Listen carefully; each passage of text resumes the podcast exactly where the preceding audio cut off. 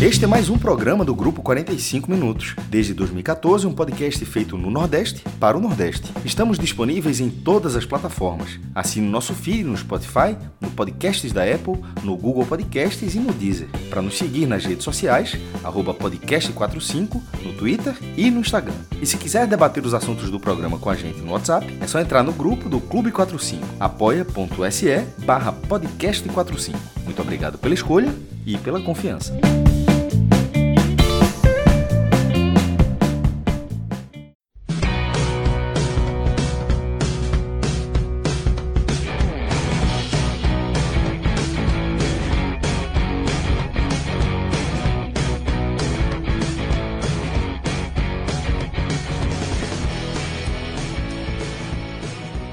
Boa noite, sejam todos bem-vindos, todas bem-vindas a mais um podcast 45 minutos, já vivendo os especiais de fim de ano, tá?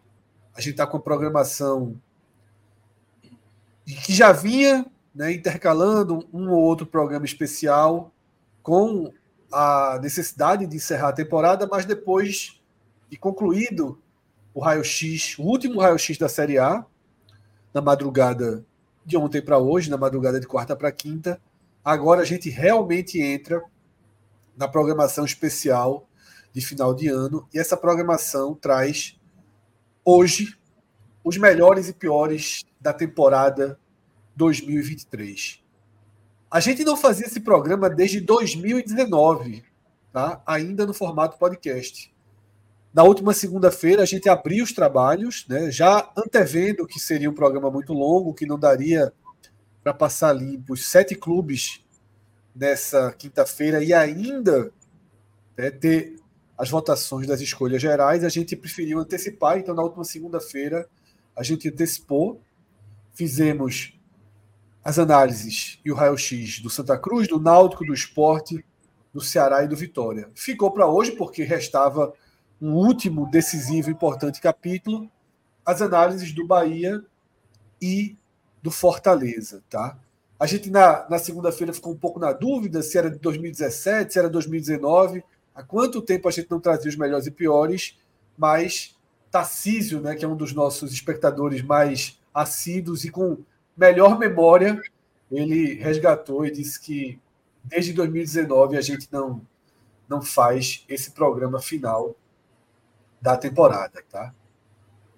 Pedro, então vamos com o Bahia, tá? Vamos com o Bahia e vou passar aqui já os slides, né, para a gente chegar no tricolor. Aqui tá, Pedro, a apresentação do Bahia né, nessa temporada.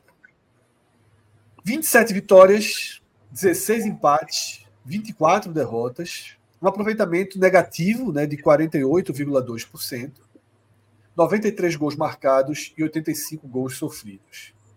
O Bahia foi campeão estadual, mas caiu na primeira fase da Copa do Nordeste, fez uma Copa do Brasil interessante, né? não foi empolgante, mas conseguiu levar o time mais uma vez ao maior muro que existe do futebol brasileiro, né? Que é essas quartas de final da Copa do Brasil que o Bahia nunca conseguiu passar. E na Série A faz uma diferença enorme ter um 6 ali e não um 7 ao lado do 1. E é por isso que não está vermelhinho, tá? Quem acompanhou o primeiro programa viu que o sétimo lugar do esporte na Série B foi vermelho, viu que o décimo lugar do Náutico, se não me engano, na, na Série C foi vermelho, que o décimo primeiro do esporte, que o décimo primeiro do Ceará na Série B também foi vermelho. Permanência na Série A nunca vai ser vermelho, mas, Pedrão, o primeiro exercício do programa é lá em cima, é naquela régua. Horrível, ruim, razoável ou, ou excelente. Como é que a gente coloca todos esses números? Como é que a gente coloca todos esses dados, todas as emoções vividas, as chateações, as reclamações? E o que é que a gente posiciona nessa régua do Bahia, Pedro? Vamos lá, Fred. Boa noite a você, a todo mundo que tá ligado. É... um ano que eu acho que tem, uma palavra que descreve melhor do que essas todas que estão aí, que é decepcionante, né? Se a gente tivesse a opção, opção decepcionante ao lado de horrível, ruim, razoável, etc., ela certamente seria escolhida porque o ano começou com uma expectativa muito grande por parte da torcida do Bahia, por conta do novo, novo momento vivido pelo clube, né? É um momento que a gente nunca imaginou viver, que era de, um, de uma SAF comandada pelo Grupo City, com uma quantidade de dinheiro absurda que o Bahia nunca viu na vida. E logo que eu, eu, acho, que o prime, primeiro sinal assim de um, uma grande expectativa se deu logo no primeiro jogo contra a Juazeirense em Pituaçu. A Fonte Nova estava fechada, o jogo ocorreu em Pituaçu. E o público daquele, daquele primeiro jogo foi um negócio absurdo. Eu não me recordo exatamente quanto foi, mas se não me engano foi algo próximo de 26, 27 mil pessoas. É, um, jogo, um jogo de campeonato baiano de noite. É, estreia, um jogo que historicamente é, tem públicos muito ruins. E naquele momento ali, viu o quão grande era a expectativa do Bahia pelo ano de 2023, né? É, especialmente por conta do torcedor aquela presença de público ela foi constante durante todo o ano.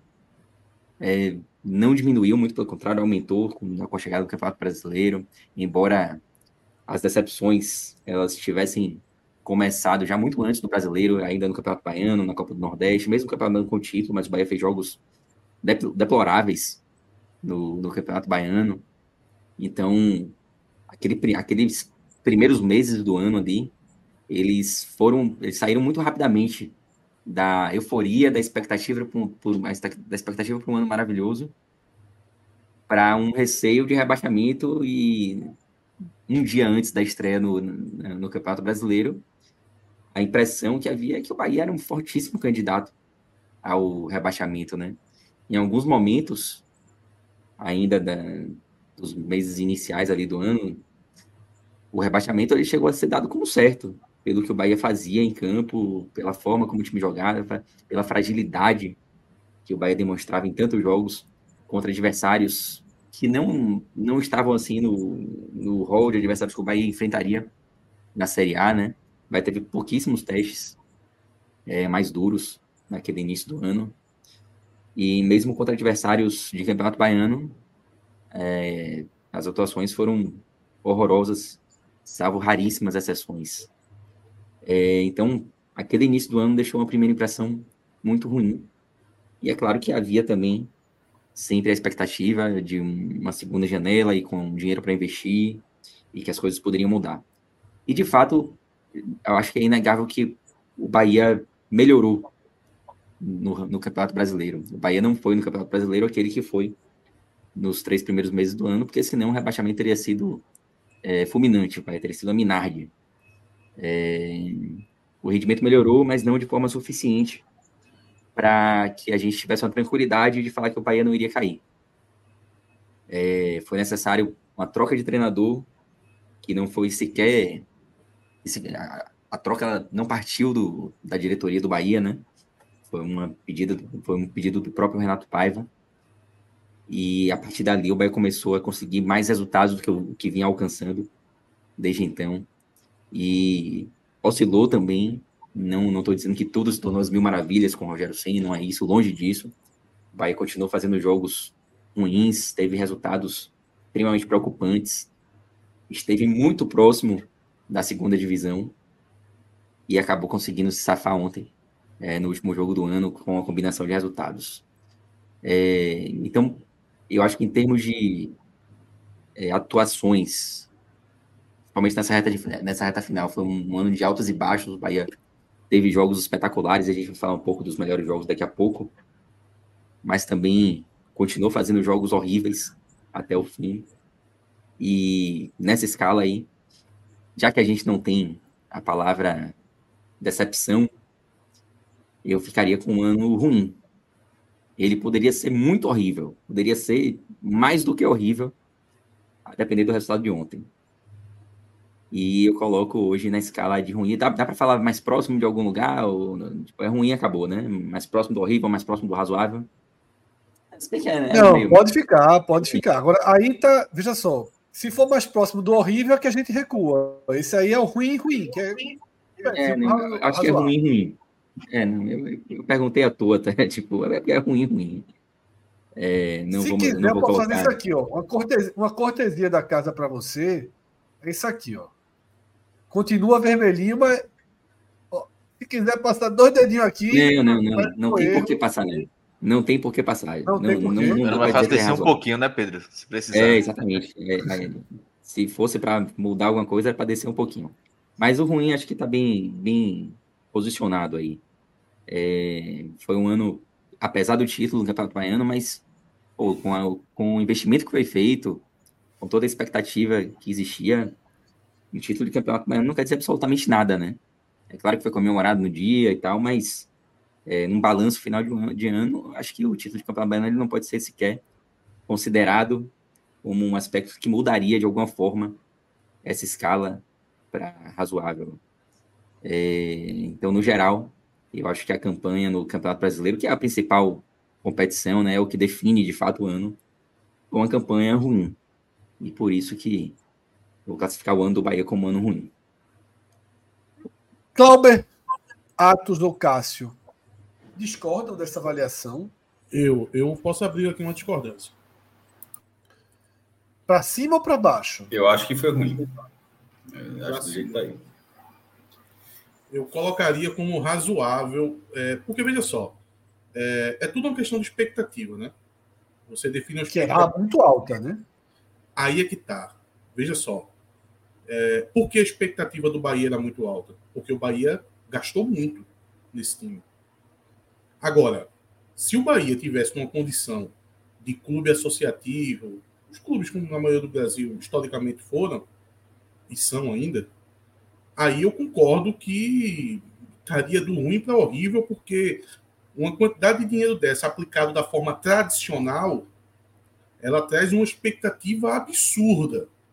Mas agora a gente vai ter que lembrar que foi aplicado no modo SAF. E o que é o modo SAF? O modo SAF é você pagar 20 milhões no jogador que você diz, puta merda, esse cara podia ter vindo de empréstimo para mim sem eu pagar nada, sabe?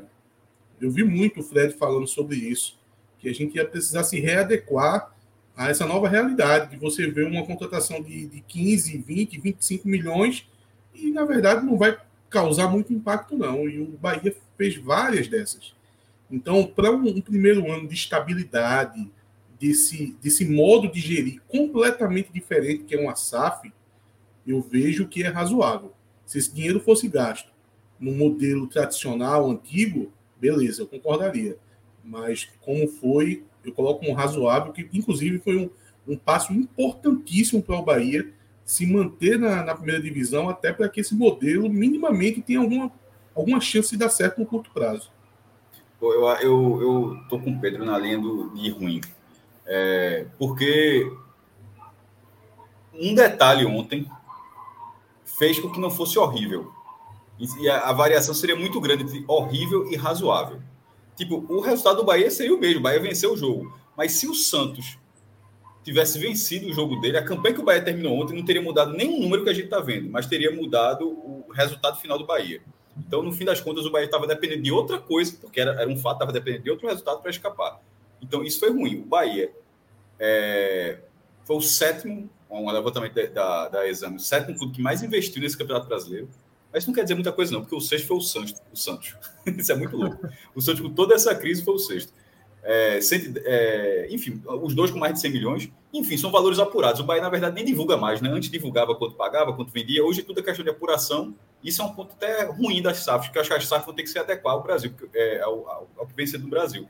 Porque o Bahia estava alguns anos num modelo bem, bem com muita clareza no, nesses detalhes. Acho que deu alguns passos para trás, mas enfim, talvez seja um primeiro momento da SAF. Tomara que seja isso, tomara, e não 15 anos dessa forma, que seria muito ruim. É, em relação, inclusive, contra o que vinha sendo o avanço de, de, de, gestão no Brasil. Mas, enfim, dentro do que foi colocado, eu concordo com a linha de Atos, e a gente realmente falou isso. E por vezes, várias vezes a gente disse, ó, Bahia não é um, não parece um time de 100 milhões, já, parece ser um time muito mais barato que isso aí. Inclusive, com, tem, tem alguns destaques, como o Tim Biel, tem alguns, alguns outros jogadores, mas é, É, mas a impressão que dava durante o ano é que não era um time de 100 milhões. O Bahia já teve times muito, muito melhores e ninguém nunca cogitou que esses times melhores do Bahia foram times de 100 milhões de reais. Então, é, a partir do resultado do Santos, a permanência aconteceu e que foi o que salvou o ano. Se salvou o ano, não é um ano razoável, é um ano ruim que flertou com a tragédia. O Bahia, se não fosse SAF e tivesse escapado da forma como escapou, aí eu, aí eu, aí eu, eu iria para o razoável. Mas o Bahia sendo é, uma SAF da, do grupo que se apontou como mais valorizado possível em termos de know-how e de, de investimento gigantesco, ter uma largada desse. De, o Bahia, lembrando que o Bahia cai na primeira fase da Copa do Nordeste. Assim, é, é, assim já foi. Já foi. Ali já foi o cartão. O ano vai ser difícil. O baiano nem vai nem vem no estadual. Quando a gente fala assim, não é, não é o baiano, é o pernambucano, é o sério, é qualquer estadual. Nem vai nem vem. É, tanto é que, como o Pedro falou, não ganhou, meu irmão, já, já tem outra coisa para ver depois. Mas o brasileiro, da forma como foi. Com, veja só, o, o Bahia jogou essa quantidade de partidas no ano. E mesmo tendo baiano e Copa do Nordeste, que em tese impulsiona, o aproveitamento é abaixo de 50%.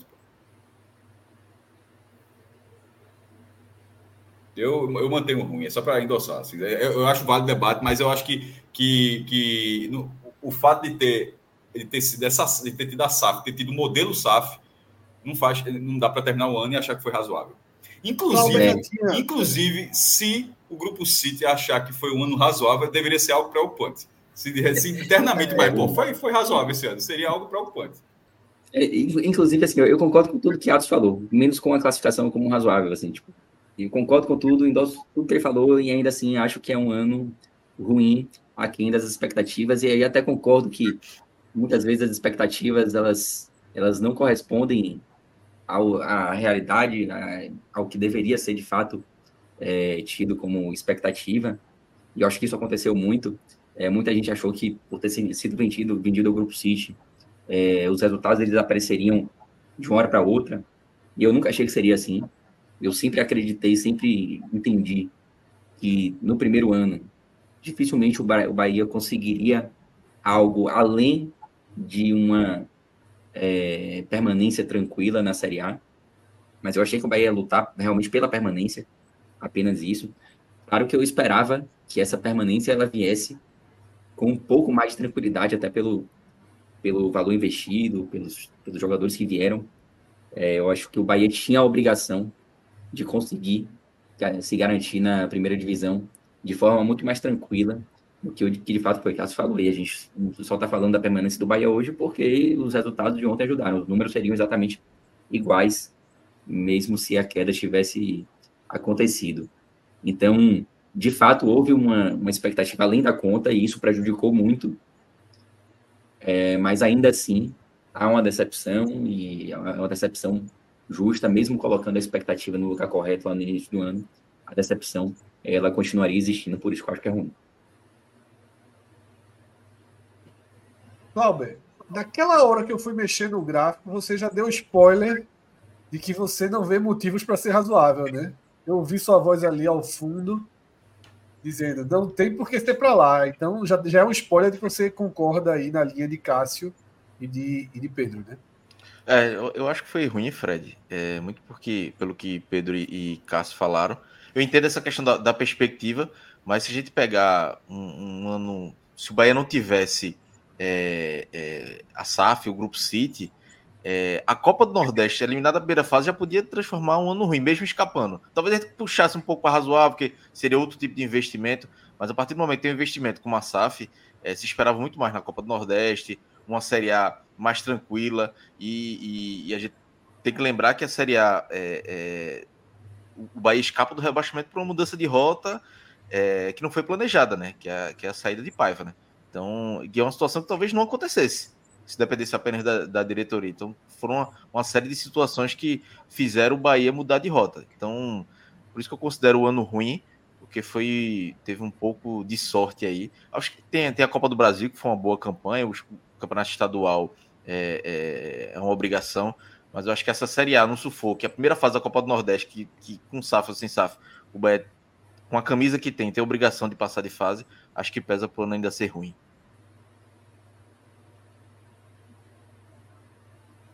É isso, eu sou da linha muito próxima do que Pedro falou. Concordo com tudo que Atos falou. Tanto que naquele movimento que eu fiz da, da cor, eu sugeri que eu passaria um pouquinho do ruim para o razoável. Tá? Eu até achei. Eu, eu, em nenhum momento eu fiquei pensando como um ano horrível. Isso, obviamente, depois do desfecho de ontem, porque o desfecho de ontem era absolutamente decisivo para que a lógica, a lógica do Grupo City funcionasse. Estando em 16, eu acho que a lógica do Grupo City funcionou. O ano zero vira ano zero. E você pode aumentar as cobranças para o ano que vem. Porém, tem um ponto ali no raciocínio de atos que eu vejo diferente, que são, por mais que a gente tenha que aprender a, a lidar com essa, com essa questão de valores que são gigantescos para a gente, para esse cenário não são mais gigantescos, gerou uma expectativa. Não tinha como não calibrar essa, essa expectativa. A gente vai aprender, o torcedor do Bahia vai aprender, mas não é no primeiro ano, ela não está calibrada. Então foi uma sensação de ano ruim o tempo todo. De ano ruim para ano horrível o tempo todo, o tempo todo do Bahia. A Copa do Brasil, como eu falei, estranhamente foi uma campanha. Eu já vi o Bahia chegar em quartas, como naquele ano com o Grêmio, e você sentir. Esse ano foi o Grêmio de novo, inclusive, né? mas e você sentir. O ano que eu estou me referindo, acho que é dois anos atrás, né? É, 2019, eu acho. Né? É, foi 19, né? Que, né? Porra, você tinha uma expectativa. Você via um, um, um, um clima muito maior. Né? Esse ano foi uma, uma Copa do Brasil meio. meio meio insossa, não sei explicar, tá? É... Rapaz, acho que muito realista de que não chegaria, né? Tá insossa de que forma, Fred? Eu achei curioso essa não, eu não, eu não vi a mobilização, eu não vi a mobilização é, que houve na de 2019, por exemplo. Eu acho que ah, o Bahia. Tá. Ah, perguntei justamente. Tá, é só sobre o Bahia, claro, naturalmente. Eu faço Copa do Brasil. Não faço Copa do Brasil com a concessionária. Eu achei que tu passou batida assim. Copa do Brasil, eu achei meio não. Só sobre o Bahia, pô. Só sobre o Bahia. Então é isso, tá? Ele fica no ruim, maioria venceu. Tá? O voto de Pedro já era um voto que teria mais peso de toda forma. E aí, Pedro, a gente vai para o melhor jogo. E você trouxe três, três partidas, tá? A histórica vitória, a histórica goleada dentro da casa do Corinthians, 5 a 1 O jogo né, da permanência, 4 a 1 contra o Atlético, e uma goleada num dos recortes que o Bahia foi acima da sua média na Série A. É... Eu vou até passar dessa vez já deixando o meu voto, que para mim é uma das maiores, e a gente mais tarde talvez ela pese, tenha um peso para ser escolhida talvez como a maior vitória do Clube Nordeste no ano. Isso é um debate mais para frente. Mas o maior que tenha sido a alegria na quarta-feira, ela só foi possível por conta do 5 a 1 contra o Corinthians. Então, eu abro dessa vez a votação com Corinthians 1, Bahia 5, Pedro. Não sei, a gente não conversou sobre o seu melhor jogo, não sei se é esse, mas queria é, é, a tua visão, naturalmente. E seu voto vale mais que o meu. Rapaz, ó, eu, eu fico um tanto dividido, até pelo, pelo entendimento assim de melhor jogo, né? Tipo, a gente pode entender esse esse título aí de diversas formas. E aí existem outras situações que pesam também, né? Inclusive o próprio Bahia, Bahia e Goiás, né? Aquele 6 a 4 poderia estar em melhor jogo, é, não em termos técnicos, né? Até porque é um jogo onde, onde o Bahia conseguiu levar uma virada depois de estar ganhando o jogo 3 a 1 assim, num contexto extremamente favorável. É, então ele poderia estar com o melhor jogo assim, em termos de emoção. Então, eu fico muito na dúvida assim, entre Corinthians 1, Bahia 5 e Bahia 4, Atlético Mineiro 1. Porque o jogo do Atlético Mineiro, ele teve aquela, aquela emoção de ser o último, né? Ele vai ser um jogo lembrado por anos, assim como o do Corinthians também vai ser, obviamente. É, mas a emoção ao final de Bahia Atlético Mineiro foi algo assim muito muito fora do normal é, para um jogo de futebol, porque envolvia diversas, diversas outras situações. E é claro que o Bahia só chega na permanência por conta de jogos como o do Corinthians também, concordo quanto a isso. É, mas, assim, se a gente fosse destacar o melhor jogo, assim, de se assistir, o jogo que mais deu prazer ao final, para mim seria Bahia 4, Atlético Mineiro 1. Mas como eu estou entendendo que melhor jogo não, não, não leva necessário, quer dizer, até leva em conta a emoção do torcedor, mas leva a outros contextos também. Eu acho É, que a leva vitória do tudo. Bahia. É, Leva tudo. e, e assim, eu, eu acho que esse resultado do Bahia contra o Corinthians, lá em São Paulo, ele é também muito marcante, cara, porque o Corinthians é um time dificílimo de ser batido na Neoquímica Arena, todo mundo sabe. O Bahia nunca tinha vencido na Neoquímica Arena. E é muito difícil a gente ver um time do Nordeste chegar em São Paulo e vencer um dos grandes times de São Paulo por uma diferença de gols dessa. É algo muito fora da curva. É, então, assim, eu acho que esse Corinthians 1 Bahia 5 ele vai ficar muito marcado na história do Bahia durante muitos anos, assim como o Bahia 4 Atlético Mineiro 1. E aí o contexto de Atlético Mineiro do jogo do Atlético Mineiro pesa muito, mas eu vou tentar deslocar assim o, os contextos de cada jogo e, e ficar mais dentro das quatro linhas e aí eu vou ficar com Bahia e Corinthians é, ao invés de Bahia Atlético. Mas Bahia Atlético também poderia estar tranquilamente, até pelo contexto das quatro linhas também, que foi uma partidaça do Bahia. Muito bom. O time que era o melhor time do retorno e conseguiu vencer o jogo com certa facilidade, assim, tipo, com todos os jogadores é, jogando bem. É, foi uma partidaça que também vai ficar marcada. Bahia 4, Red Bull Bragantino 0. Foi um placar expressivo, mas foi uma partida onde o Bahia teve oscilações negativas. O Bahia cedeu algumas chances para o Bragantino que o Bragantino não soube aproveitar. É, esse jogo, acho que o placar dele é, é maior do que o que de fato a diferença técnica entre os dois times ali se mostrou durante os Eu acho que o 90 6x4 é até mais simbólico.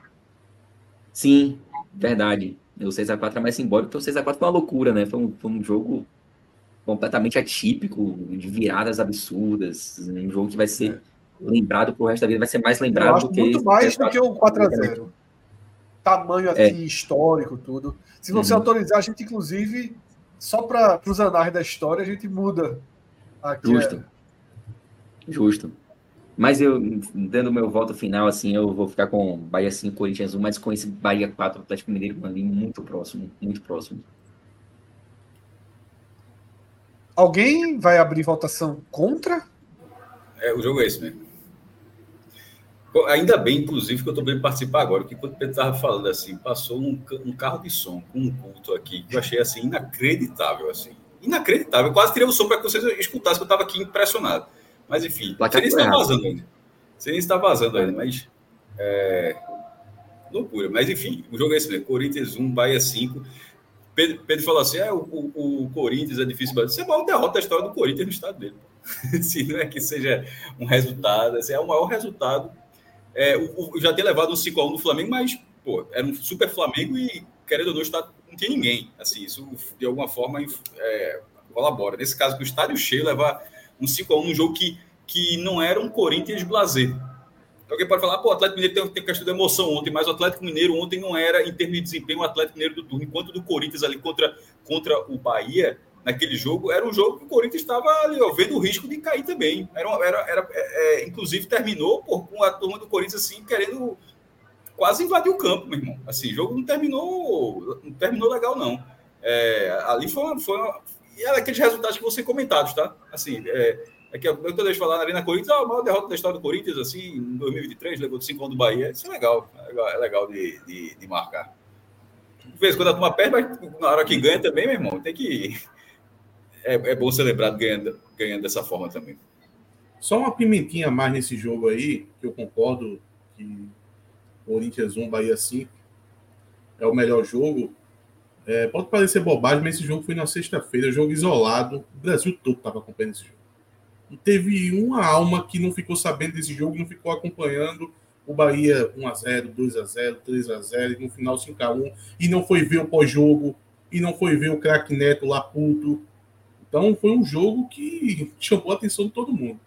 Ah, e só para não deixar passar que o Náutico meteu 3 a 0 no Corinthians lá também, mas foi no Morumbi. É, eu, eu assisti esse jogo no Rio Grande do Ah, Sul. se for por isso, O pequeno Popote também já meteu um 3x0 lá em 94, no Pacaembu. viu? Assim, todo, todo mundo faz a sua graça de vez em quando aí. É, o Vitória contra o Palmeiras também, meteu 7, se eu não me engano.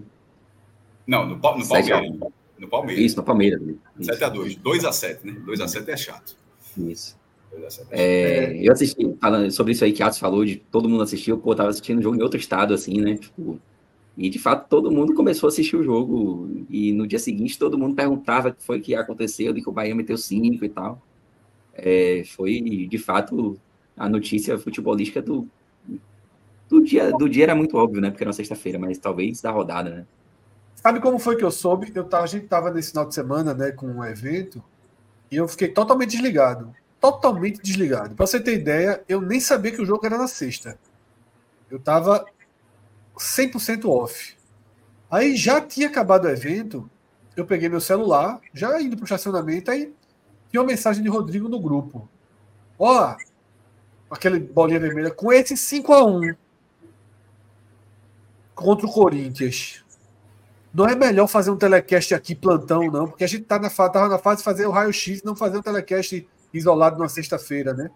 Não é melhor raio-x plantão, não? Aí eu disse. Eu nem respondi na hora, né? Fui pro carro tal. Lembrei que Pedro ia estar fora, que ele tinha.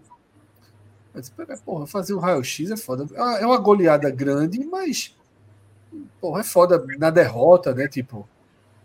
Abrir um telecast que não estava previsto por uma goleada. Eu tinha certeza que tinha sido 5x1 pro Corinthians, pô. Certeza, certeza. Fui para casa, cheguei, troquei de roupa, tal. Quando terminei o banco, eu peguei o celular de novo, que eu entendi que tinha sido para o Bahia, que eu entendi a mensagem de Rodrigo, mas aí já era tarde demais para mobilizar o telecast. Eu, em momento algum, tinha cogitado que o 5x1 era para o Bahia, pô. É. Porque o Rodrigo fez assim, goleada da porra do Bahia, fez a 5x1, porra, contra o Corinthians lá. E eu disse, eu sei que é uma porrada forte, mas já tá tão fodido mesmo, não sabia o tele, não. Pegou o celular, pegou e bomba, hein? Aí depois, na hora que, na hora que vem o choque de verdade, é, é 1 a 5 é o contrário. Porra. Pedro, e o pior jogo? Rapaz, dava para fazer uma lista aí de uns 15 piores jogos do Bahia, porque o Bahia jogou Pedro em Santo em muito jogo. Viu? É... Especialmente nos primeiros meses do ano, sabia? Campeonato Baiano, o Bahia fez jogos terríveis contra o Barcelona de Leus, contra, enfim, contra diversas equipes, assim, o Bahia foi muito mal. É, e a Copa do Nordeste reservou também jogos muito ruins. O Bahia para a Copa do Brasil, o Bahia fez um jogo contra o Camboriú também, que ganhou de 1 a 0 mas foi um jogo horroroso. O Bahia jogava muito mal no início, né? impressionante, assim, tipo, o rebaixamento. O Bahia, Bahia vacilou contra o Santa, não foi? Ou tô enganado? Santa, não. Contra o Santa, não, não, era o mesmo grupo. Ele ficou atrás do Santa. Ah, foi o Vitória, né? Foi é. o Vitória que. O Vitória não. O Vitória empatou com o Santa. Foi, foi. Mas enfim, foi uma lista enorme. Tipo, esse, esse quadrinho aí tem três jogos, mas poderia ter 15, tranquilamente. É, e aí, no Campeonato Brasileiro, e eu acho que os primeiros. Eu vou começar pelo Bahia Santos, depois eu falo de Esporte Fortaleza. É, os primeiros jogos do Campeonato Brasileiro, o Bahia já tinha melhorado um pouquinho, assim, muito de leve na reta final do Campeonato Baiano, e aí, obviamente, tinha aquela questão dos, do nível das equipes e tal. E nos primeiros jogos do Campeonato Brasileiro, o Bahia mostrou alguma evolução. O Bahia não foi horroroso na estreia contra o Bragantino, o Bahia fez alguns jogos ok. E esse Santos 3, Bahia 0, ele foi um jogo que lembrou um pouco os jogos anteriores ao início do brasileiro. E foi uma partida em que o Bahia não jogou absolutamente nada. O Santos era um time que a gente imaginava que ia brigar pelo rebaixamento, mas naquele momento tinha até começado bem o Campeonato Brasileiro. Ainda assim, todo mundo sabia que não era um time assim para ficar na primeira página da tabela. E o Bahia fez uma partida muito abaixo na Vila Belmiro, muito abaixo. Foi de fato um jogo que lembrou o Bahia no início do ano. É, na Copa do Nordeste, eu acho que esse Bahia 0, Fortaleza 3, foi a primeira vez assim que a gente teve certeza que o negócio estava complicado. O Bahia já tinha feito jogos ruins, mas não tinha tido ainda um grande teste. E esse era, era considerado assim o grande teste do Bahia no primeiro trimestre.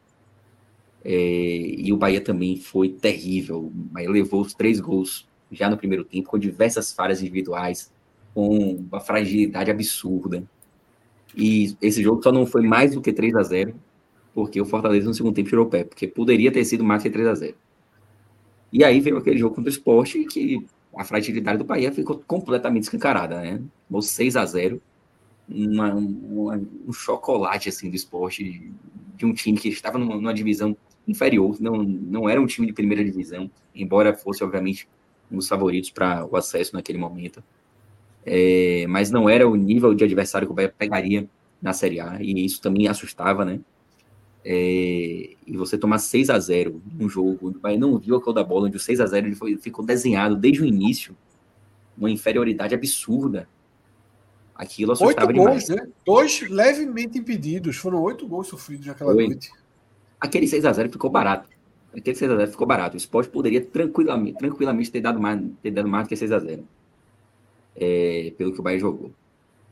E eu acho que também pelo fato de ser um, um, rival regional, né? Isso pesa também e é um resultado que vai ficar marcado também na história do confronto entre Bahia e Esporte e vai ficar obviamente marcado na história do Bahia.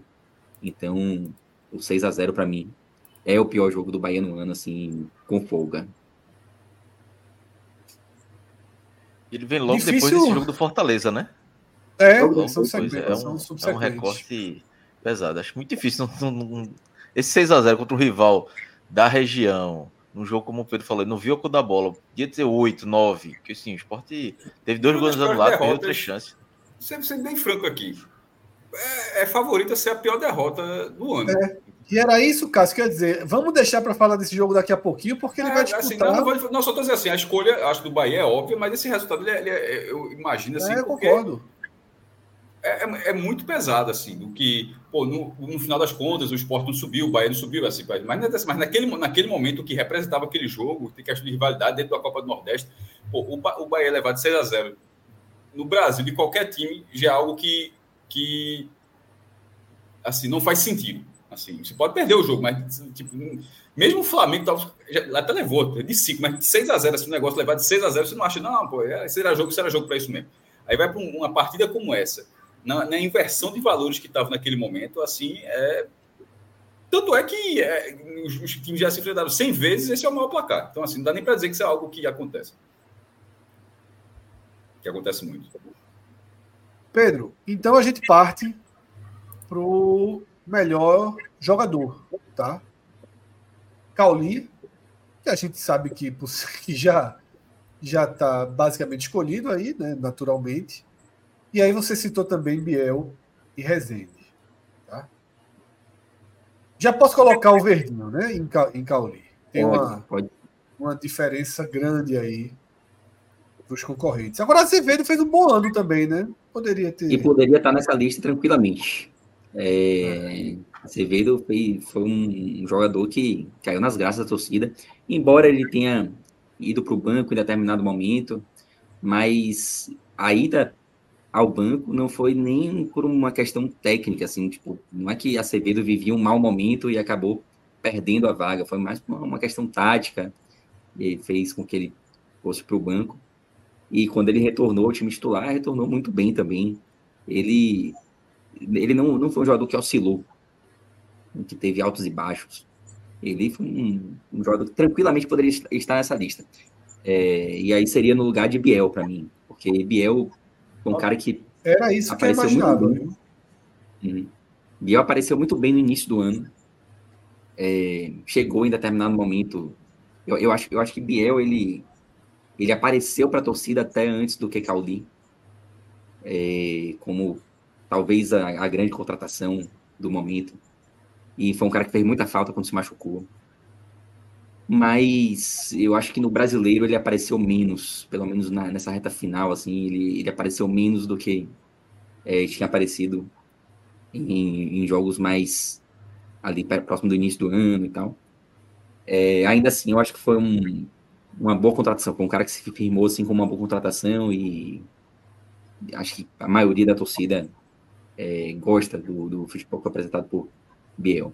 Rezende, Rapaz, Rezende foi, teve, teve um ano assim, velho, extremamente regular. Tipo, foi um cara que não, não oscilou. E ele, ele, ele é aquele cara que não tem grife, né? Ele, se fosse um gringo, rapaz, tava entre os melhores aí em qualquer lista. Mas eu acho que ele cresceu muito nesse ano, em 2023. É, nós, não, não falo nem em termos futebol, futebolistas. Eu acho que a torcida começou a entender mais a importância de Rezende, especialmente nessa reta final. Agora, ontem ele fez uma partidaça. É, para listar diversos jogos do Bahia, assim, que ele apareceu muito bem. E para mim fica em segundo lugar como o melhor jogador do Bahia no ano. E Caldi, rapaz, que surpresa, viu? Eu lembro que quando o Caldi foi contratado, existia um, uma grande desconfiança, porque o Bahia tinha contratado muitos jogadores jovens é, até então, e havia uma necessidade de reforçar o elenco com jogadores mais rodados, com jogadores mais experientes, especialmente no futebol brasileiro. E eu lembro quando ele chegou, eu tive um receio, assim, eu, ninguém conhecia Caldi, praticamente ninguém conhecia Caldi, a verdade é essa.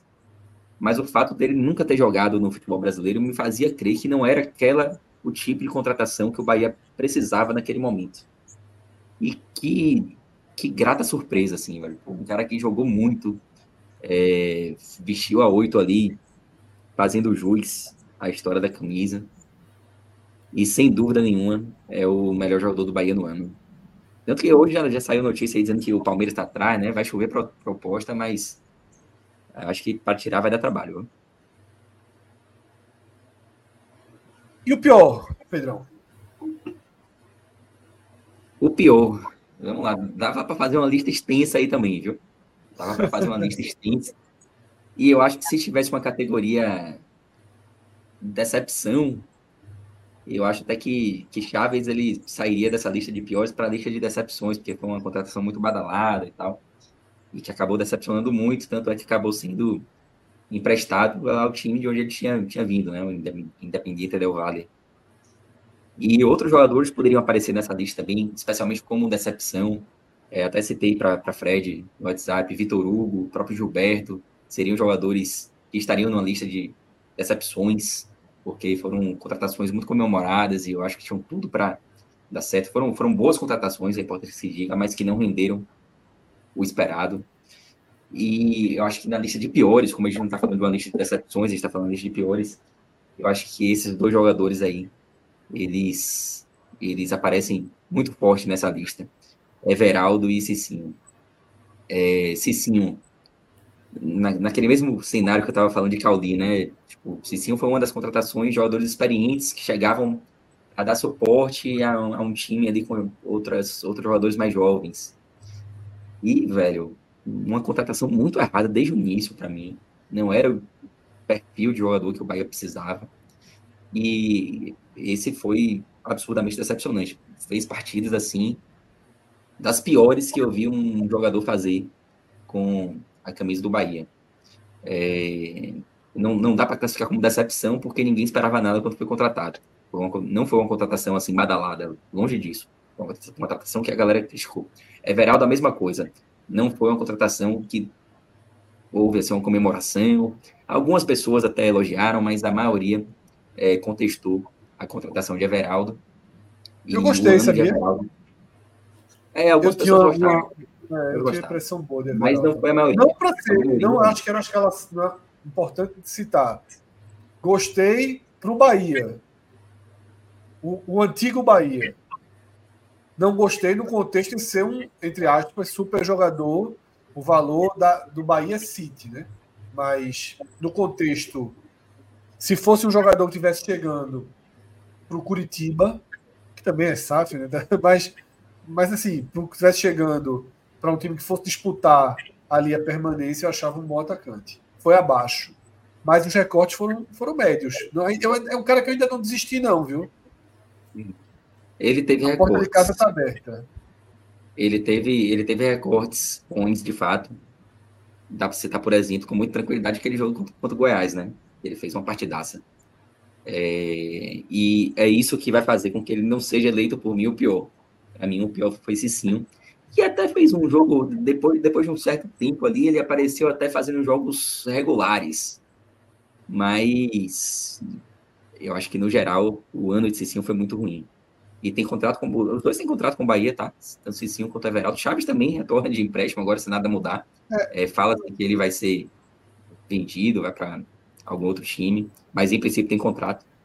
É, todos os três aí têm contrato. Mas, especialmente no caso de Cicinho, eu não vejo absolutamente nenhum motivo para que não se busque uma outra alternativa, porque é um cara que, infelizmente, nesse, nessa altura da carreira dele, mostrou que não tem é, porquê estar no, no Bahia. Que ele seja feliz em outro time aí, que ele possa mostrar o futebol que ele já mostrou. Que ele já deve ter mostrado. Outro time.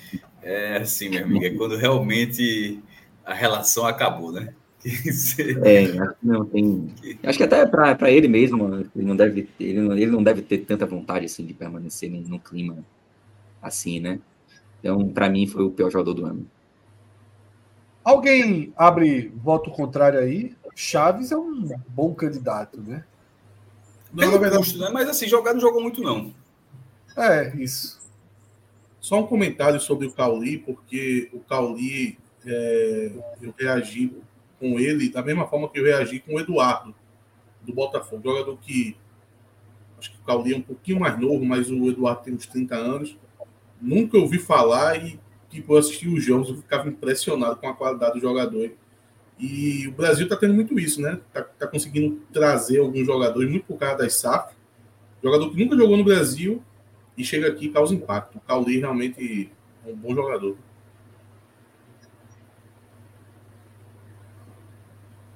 Então, Pedrão, vamos para os acertos, tá?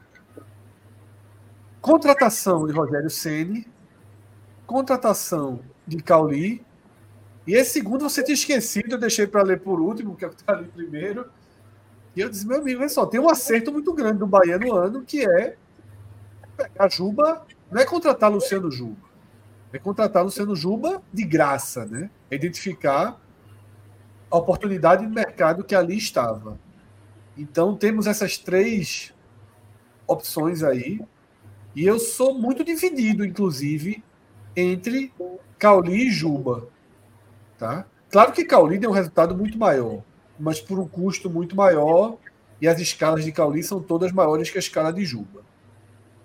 Mas assim, qualquer clube que pegasse Juba teria um acerto muito grande. Tá? Ele não rendeu o esperado no Bahia, ele não foi bem no Bahia. Mas na reta final e no último jogo conseguiu o protagonismo que se esperava dele. Penny eu não acho que é um maior acerto, porque eu acho que foi quase uma obrigação. A questão de Senna talvez apareça no maior erro. Foi uma correção de um caminho. É assim que eu vejo, assim. Eu, porque, porque eu quero dizer, porque não precisava ser Sene. Não precisava. Minha sensação é que não precisava ser Sene. É que precisava ser qualquer um. Do nível que o Bahia tem, né? Um bom treinador de Série A seria capaz de corrigir o rombo que Paiva estava abrindo no clube. Essa é a minha visão, Pedro, mas vamos para o seu voto. É porque eu acho, sobre começando aí sobre Cine, eu acho que ele era a melhor opção que existia naquele momento. E ele ia muito além da questão de ser um, um, bom, um bom técnico para a Série A naquele momento, né? É, tem também uma questão que Minhoca fala muito sobre ser um cara que não aceita perder, é um cara que, que briga, enfim, é que tenta motivar o elenco, levar o elenco para os triunfos. E isso era algo que faltava muito ao Bahia. Não falo nem só do Bahia 2023, falo do Bahia já de alguns anos. Falta aquela aquela revolta contra a derrota, você sofrer a derrota e tentar dar a volta por cima, isso faltava muito. Por isso que eu acho que foi um grande acerto, foi um cara muito necessário naquele momento. É, sim. Não estou dizendo com isso que a passagem dele é perfeita até aqui. Longe disso, tem muitos erros. Já citei isso agora há pouco. É, mas naquele momento, para mim, foi o, o, nome ideal. E acho que foi um acerto, de fato, ter, ter contratado sim, naquele momento. É, contratação de Cauli, como eu já falei lá em cima.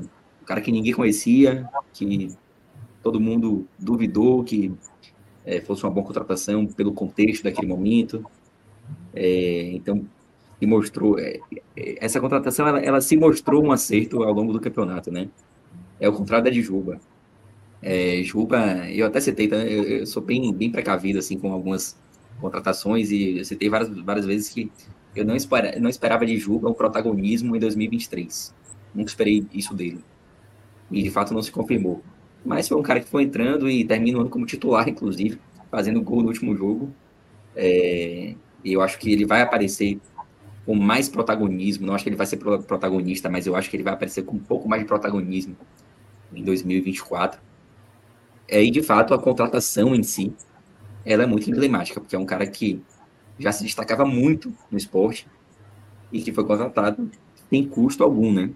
Um acerto de mercado gigante do Bahia. Ainda mais se tratando, se tratando de um rival é, regional também, né? É claro que a torcida ela pesa muito isso, tem a questão da rivalidade, você é, tira um jogador que é considerado um, não vou dizer um ídolo, mas era, um, era considerado um bom jogador, um grande jogador de um rival rival, e isso tem um peso muito grande quando, quando acontece, né? Então foi um acerto de mercado muito grande. É, e aí eu fico, embora eu tenha esquecido no primeiro momento essa questão de, de Juba, Fred, é, eu acho que eu coloco isso como o maior acerto da gestão, e aí é importante que se diga, como você também já mencionou, não que tenha sido o melhor acerto em termos técnicos, não que Juba tenha voado, mas a contratação em si, o mercado foi muito positivo. Esse eu abro, esse eu abro para votação, tá? Porque é bem difícil. As três eu vou de Cauli, são... eu vou de Cauli porque veio de um time bem Inclusive é o time de Renan, né? Ludogrex. Eu vou de Cauli. Jogou demais, pô. É uma contratação muito acertada. É eu vou de Cauli também. Eu acho que um outro treinador poderia fazer o mesmo. Obviamente que se fosse um, um, um treinador da capacidade superior à Paiva, né? Acho que conseguiria fazer com o Best capaz. Cauli, acho que Eu acho que Cauli tem a mesma maior. lógica ali. Desculpa, Cauli. Não, não, pode ir, Cássio, terminei. Não, é, Cauli é óbvio que é um acerto por tudo que jogou, porque ele vence a desconfiança. Porque, na verdade, quando ele vem do Ludogorets, ele custou, pelo valor que é noticiado na época, 13 milhões e 800 mil reais. Assim, um, tipo, é um acerto, mas assim, tinha que ser um acerto. Por isso que Chaves é, é, um, é por isso que Chaves é, é, tem a decepção, porque ele é o jogador mais caro, é, 18 milhões, né? Depois vem o segundo é Machuca, do Fortaleza, 14,2. E o terceiro mais caro da história do Nordeste é Cauli. Então, assim, a gente só não pode, a gente precisa analisar Cauli sendo, dando o peso que ele teve. Não é uma contratação tipo, achou ali, é um achado. Não é um achado. Como assim um achado? É, o jogador foi muito caro. Assim, na verdade, que bom que ele correspondeu. Ele correspondeu a um jogador de 13 milhões, de ser um destaque que, que como foi dito, se, se, é, de orgulhar a camisa 8 do Bahia. Então, na verdade, ele é, ele, ele, ele, é, uma, ele é um acerto que ele é um jogador que correspondeu ao tamanho do investimento que foi feito. Para esse brasileiro, dos jogadores que ficaram no Bahia, no brasileiro, ele, foi, ele era o jogador mais caro do Bahia, porque o, o, mais caro já tinha saído. Então, assim, o jogador que custou mais ao Bahia, dos que estavam no elenco nessa reta final, era justamente Cauli. Então, eu considero o Cauli, naturalmente, eu considero o Cauli um acerto, só estou dizendo que não é um achado. Ele é um achado porque o cara realmente estava no mercado é, diferente, estava na, na, Bulgária, no, no Ludogorets, mas assim, ao mesmo tempo tinha um valor que o Bahia foi lá e pagou. É, Juba é de graça e, e, e, faz o gol que, que tem esse simbolismo. É, Sendo eu estou na lógica de Fred, eu acho que é, ele, ele é, é, o conserto do erro. Eu estou na dúvida aqui entre Cauli e, e, e, Juba. Cauli ajudou muito mais. Eu só eu vou até, vou até votar em Cauli, mas eu só tiraria o peso do achado. É só dizer assim, é, é, um, é uma coisa que é boa, inclusive. De vez em quando você não pagou cara e correspondeu, o Fortaleza, por exemplo, pagou 14 milhões e machuca, e nessa primeira temporada ele não correspondeu. Mas é um contrato longo que o Fortaleza espera que ele renda nos próximos anos. Chaves não rendeu, já foi emprestado. Cauli, que foi o, é o terceiro dessa fila, já rendeu muito no primeiro ano, tanto que na hora que tem essa, essa sondagem do Palmeiras, termina, ou seja, ele chega, ajuda o Bahia a permanecer e no final do ano, de repente, sai por um valor maior do que chegou. Então, no fim das contas, assim, considerando que as SAFs, o objetivo delas, não do Bahia, do Bahia, do Bahia instituição, é, vai ser sempre ganhar campeonato, mas de quem está comprando vai ser sempre ganhar dinheiro. Alguns casos é ter uma imagem diferente, mas é essencialmente ganhar dinheiro. Para quem quer ganhar dinheiro, o Cauli vai, tende a ser um acerto.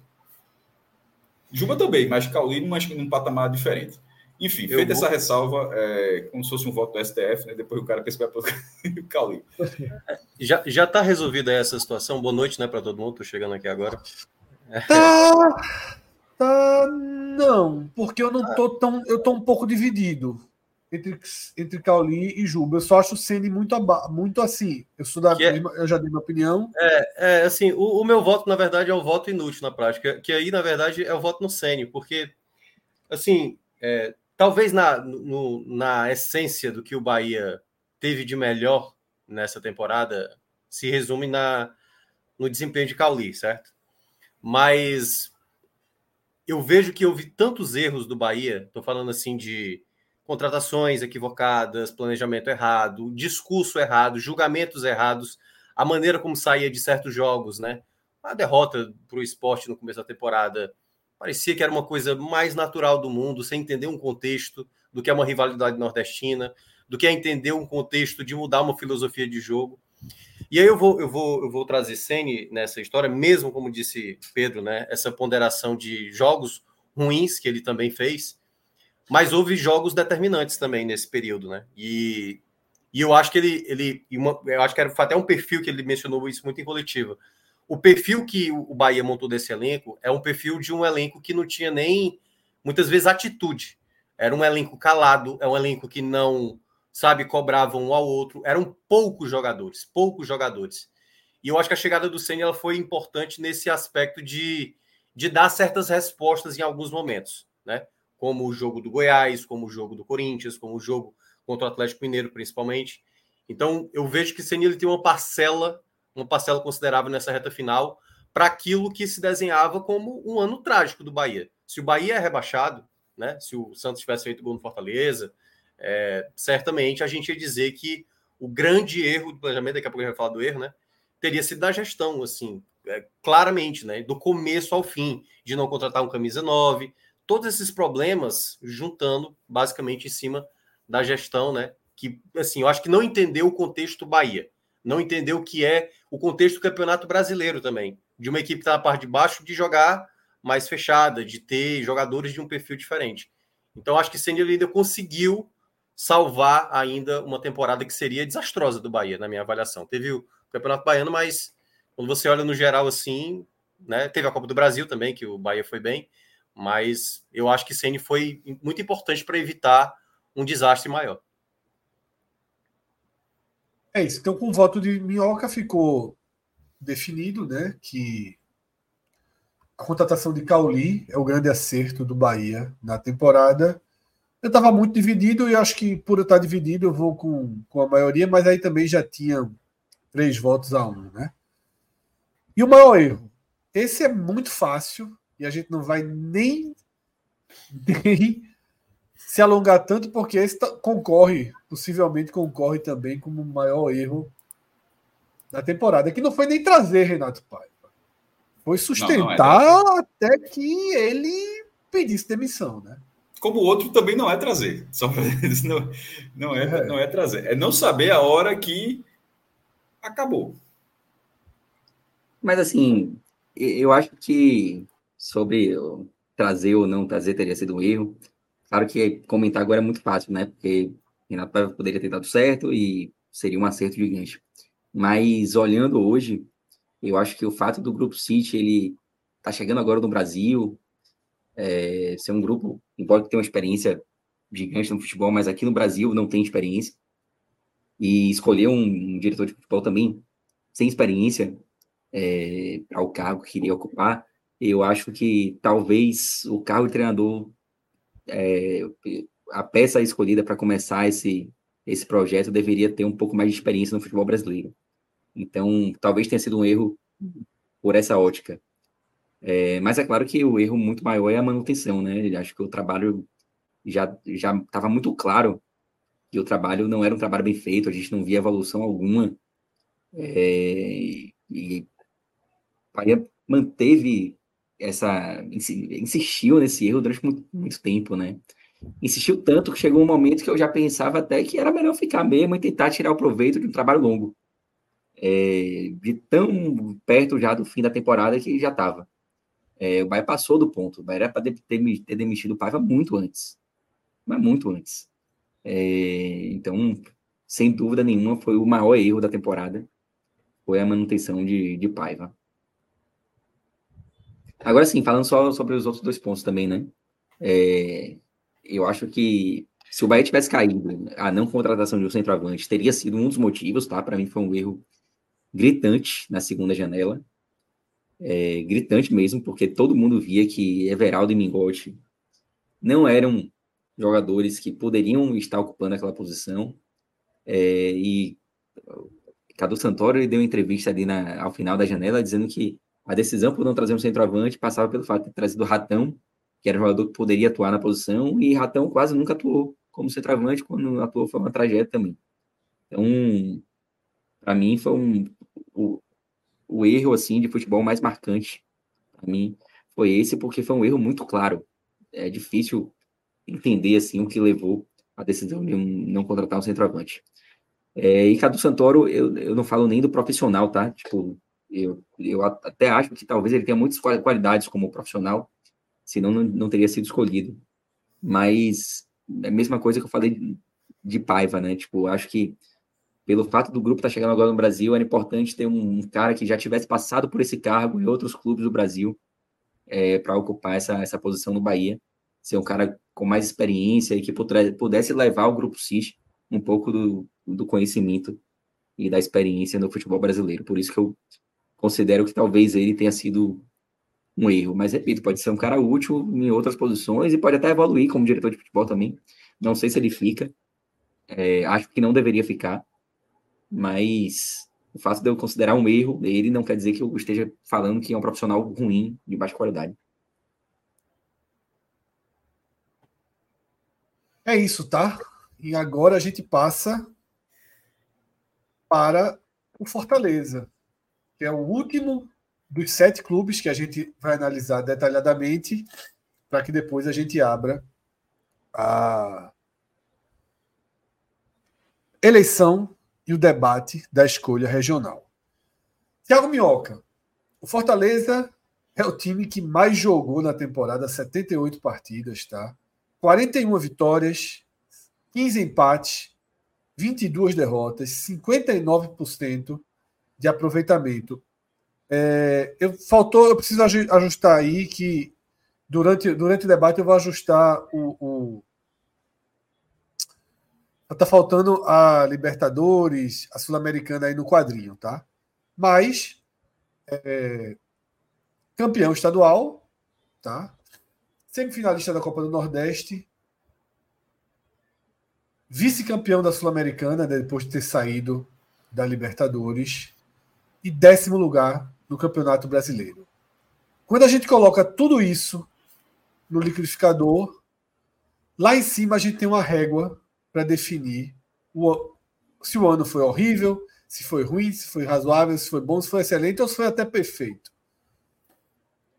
Minhoca, como é que você posiciona essa régua? Enquanto isso, eu vou ajeitar aqui essa, essa parte aqui da arte do Fortaleza. Mas vamos lá, como é que você posiciona o ano do Fortaleza na sua análise?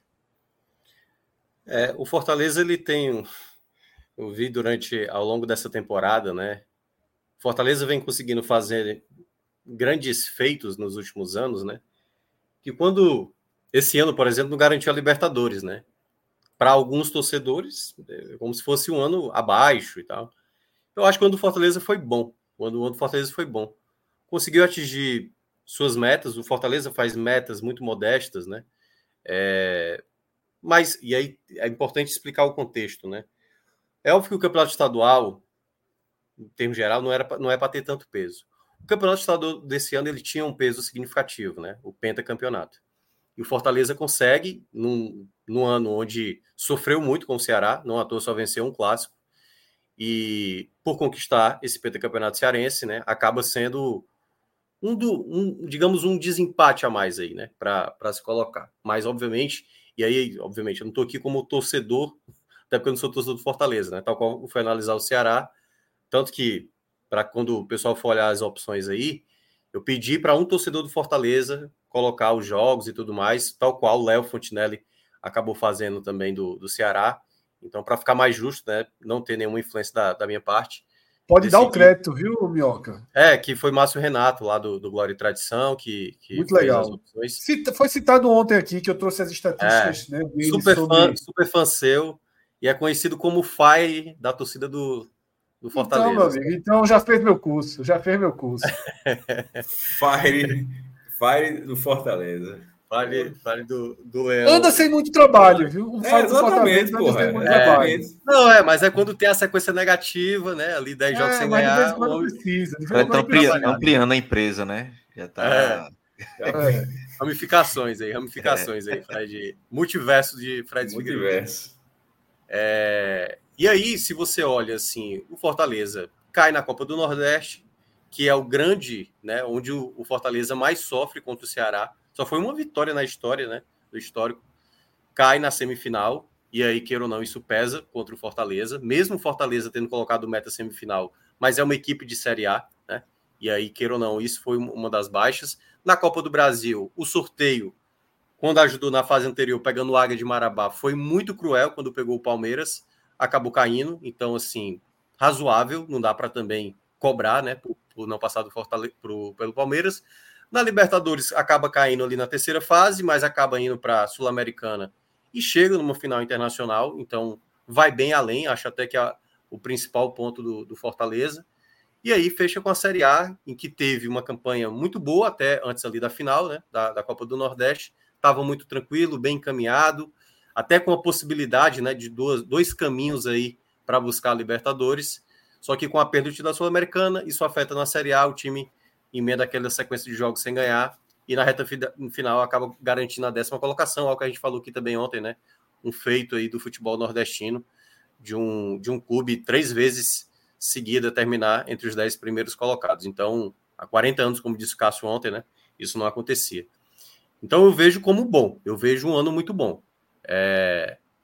Eu acho que cada clube tem o seu sarrafo, certo? O Fortaleza hoje é um sarrafo da melhor equipe do Nordeste, e por ser a melhor equipe do Nordeste, conseguiu superar em alguns pontos, ficou um pouco a desejar em outros pontos. E, mas na média, o saldo é positivo, né? Então, para mim, é considerado um ano bom do Fortaleza. Poderia ter sido excelente se ganhasse a Sul-Americana. E até mesmo a gente poderia colocar, se fosse um 14 colocado na Série A com o título da Sul-Americana, na minha avaliação, ainda seria excelente. Claro e nesse seria. contexto, é, nesse contexto aí acaba sendo bom, porque tem, queira ou não, pesa muito essa perda do título, né? Que é quase o que aconteceu com o Botafogo, né?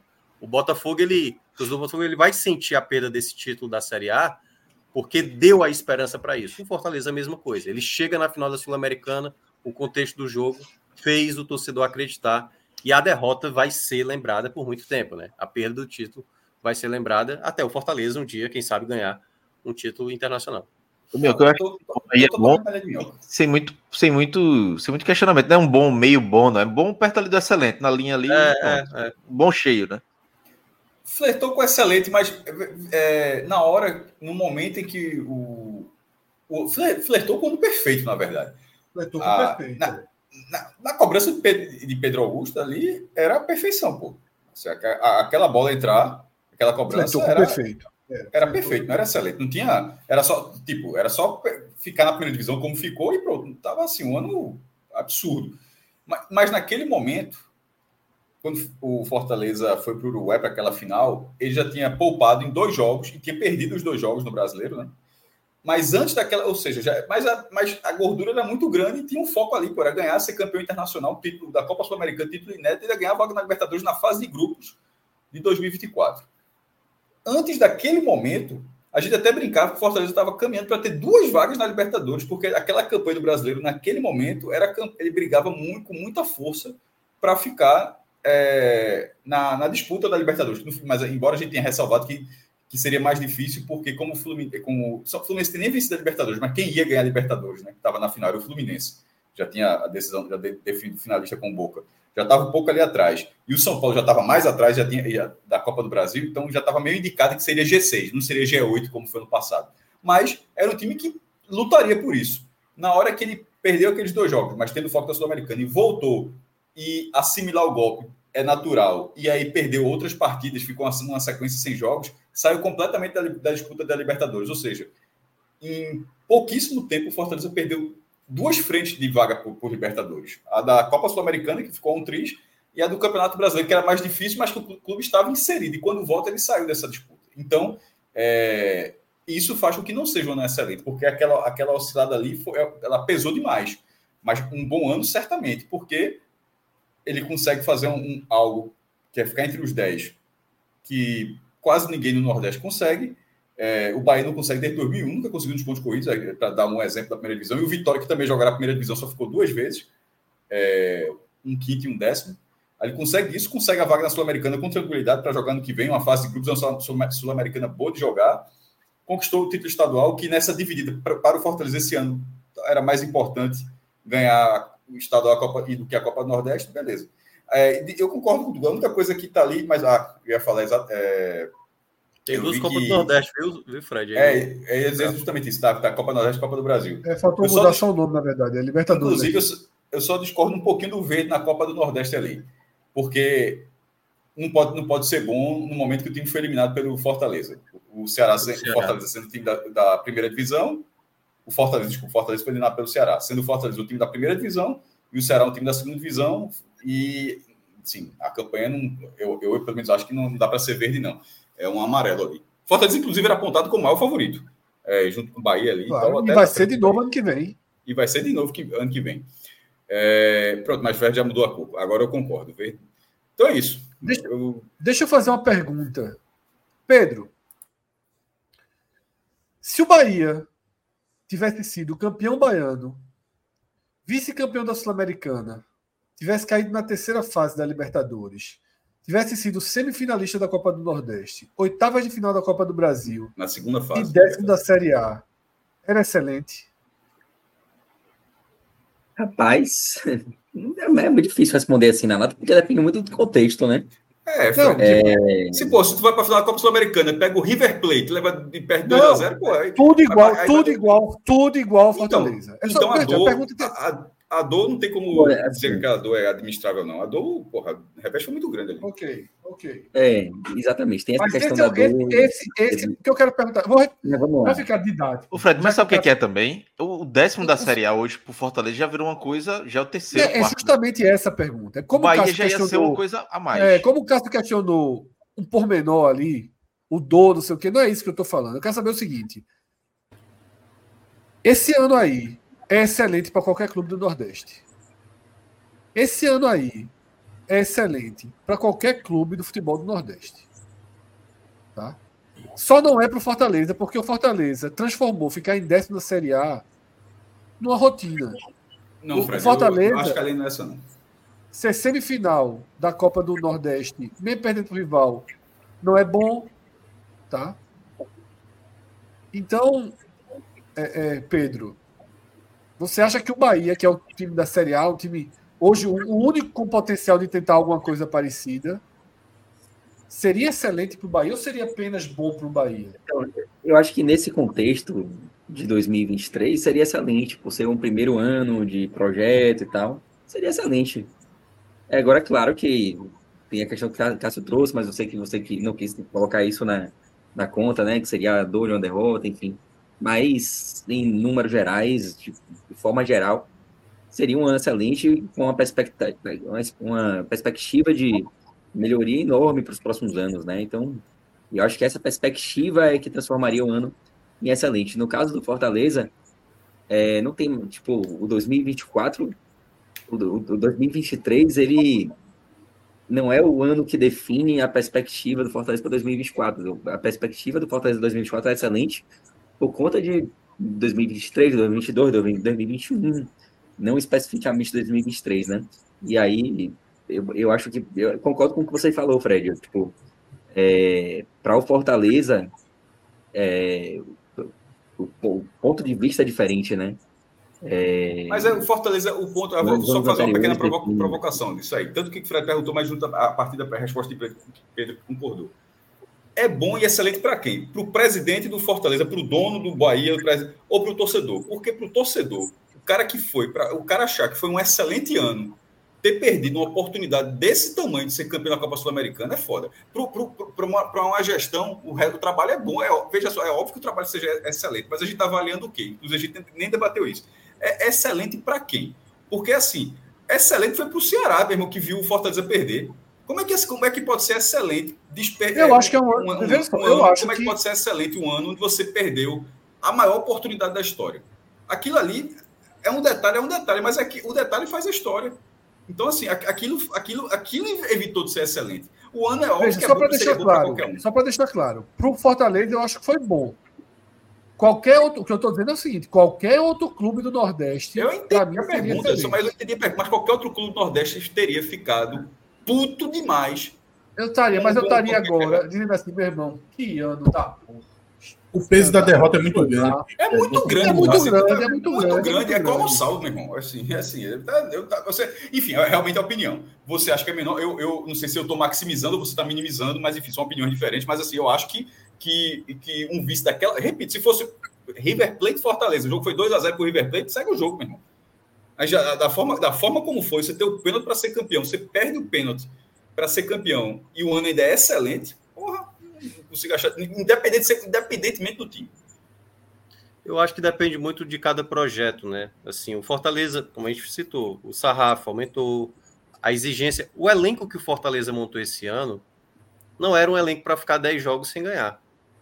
E esse período dos 10 jogos sem ganhar deu para ver na minha bolha, né, de torcedores do Fortaleza, que já tinha muita gente, não tem que dispensar fulano, fulano e fulano e fulano, assim, foram vários jogadores criticados nesse período, Galhardo, Pedro Augusto, Marinho, até o Machu, que tal, então, quando vem uma, uma fase ruim, o torcedor quer mandar todo mundo embora, ninguém presta, manda treinador e não sei o que, isso já aconteceu até com o Voivô no ano passado, quando o time estava lá na lanterna do campeonato. Agora, quando você olha o geral, o geral mesmo, o Fortaleza cumpriu tudo aquilo que acabou de uma certa forma conseguindo, porque até mesmo na Copa do Nordeste, quando cai para o Ceará, sempre o fator clássico, né? Que é a mesma coisa, vamos lá, a Copa do Brasil que tem amarelo aí, cai para o Palmeiras. É amarelo cair para o Palmeiras? É, não, mas é até... oitavas. Oitavas é, vai ter. É, eu sei. Nunca... É. é, mas o que eu estou dizendo assim, é o contexto do adversário, muitas vezes. Então, assim, o Fortaleza, para chegar na final da Sul-Americana, teve até um, um, adversários acessíveis cai o América Mineiro, cai o Corinthians e não o, o no caso, o Estudiantes, que era um adversário que eu considerava até mais, mais difícil. Mas tudo isso eu acho que foi na base do bom mesmo, entendeu? A excelência, o, que aí é o isso que ele está dizendo, né? Excelente. É, o Fortaleza conseguiu fazer algo muito além, para mim, foi a Sul-Americana. E é a Sul-Americana, que é o algo além, que é uma dor que o torcedor vai carregar por muito tempo. Né? Como eu falei, até ganhar um título internacional se ganhar no próximo ano na Sul-Americana, beleza. Mas o cara vai lembrar desse jogo por muito tempo. Aliás, vai estar tá gravado na história. Esse título da maneira que o Fortaleza perdeu vai estar tá lembrado. Então, eu, eu vejo como, assim, o estadual, o Fortaleza, era o clube da Série A, né? Comparado ao Ceará. Na, na, na Libertadores, pegou o Cerro Portenho. O Cerro Portenho foi um time muito mais catimbeiro e o Fortaleza acabou caindo dessa maneira. Na Série A, teve jogos inexplicáveis que o Fortaleza acabou perdendo na média, estou falando de atuação, certo? De atuação na Série A. Eu já vi o Fortaleza do ano passado, naquela arrancada, jogar jogos bem melhores do que o desse ano. Então, assim, no, geral, eu acho que fica como bom mesmo, entendeu? A excelência. Aí, por exemplo, o Vitória, próximo ano. Disputa... Ano passado, para mim, foi excelente do Fortaleza. É, exato, exato. Claro que tem um contexto ali grave. Né? A gente não fez o programa, mas para mim foi excelente. Mas fazer estadual, Copa do Nordeste, vaga na Libertadores, é, é. Que aí, exatamente. Porque aí você, assim, é porque o contexto também do que acontece, né? Porque a largada foi péssima, horrorosa do Fortaleza. Só que fazer 40 pontos no retorno do ano passado. Excelente, porra. Ninguém, assim, excelente. é difícil imaginar alguém fazer um negócio desse, entendeu? E o Fortaleza. O ano que foi quarto lugar do brasileiro é excelente. Esse é. é bom porque os outros dois foram excelentes. Ô, ô Fred, o problema é que a final da Sul-Americana ela, ela dificulta a tua tese. Por incrível que pareça, se fosse uma semifinal aí, a sua tese seria mais válida sobre comparar com outros. Outro jogo tivesse sido 3x0 LDU. Exatamente. Outro jogo tivesse sido 3x0 LDU. Eu concordo, eu concordo. A dor. 21 e 22 termina com o objetivo sendo alcançado. 22 termina é. com o quarto maior, lugar na fase de grupos. A, 20, a 22 termina com a vaga na Libertadores. No último lance, ainda saindo tá com o gol anulado do América Mineiro no outro jogo. Esse, esse ano termina com. É, assim, o campeonato continua, mas assim, termina o ponto alto dele foi uma frustração. 21 e 22, o ponto alto não é uma frustração, é, um, é, é, é, é uma conquista. É. é eu já, eu já, inclusive, tá? Até para que a gente siga, já está muito claro que o pior jogo é a derrota na final da Sul-Americana.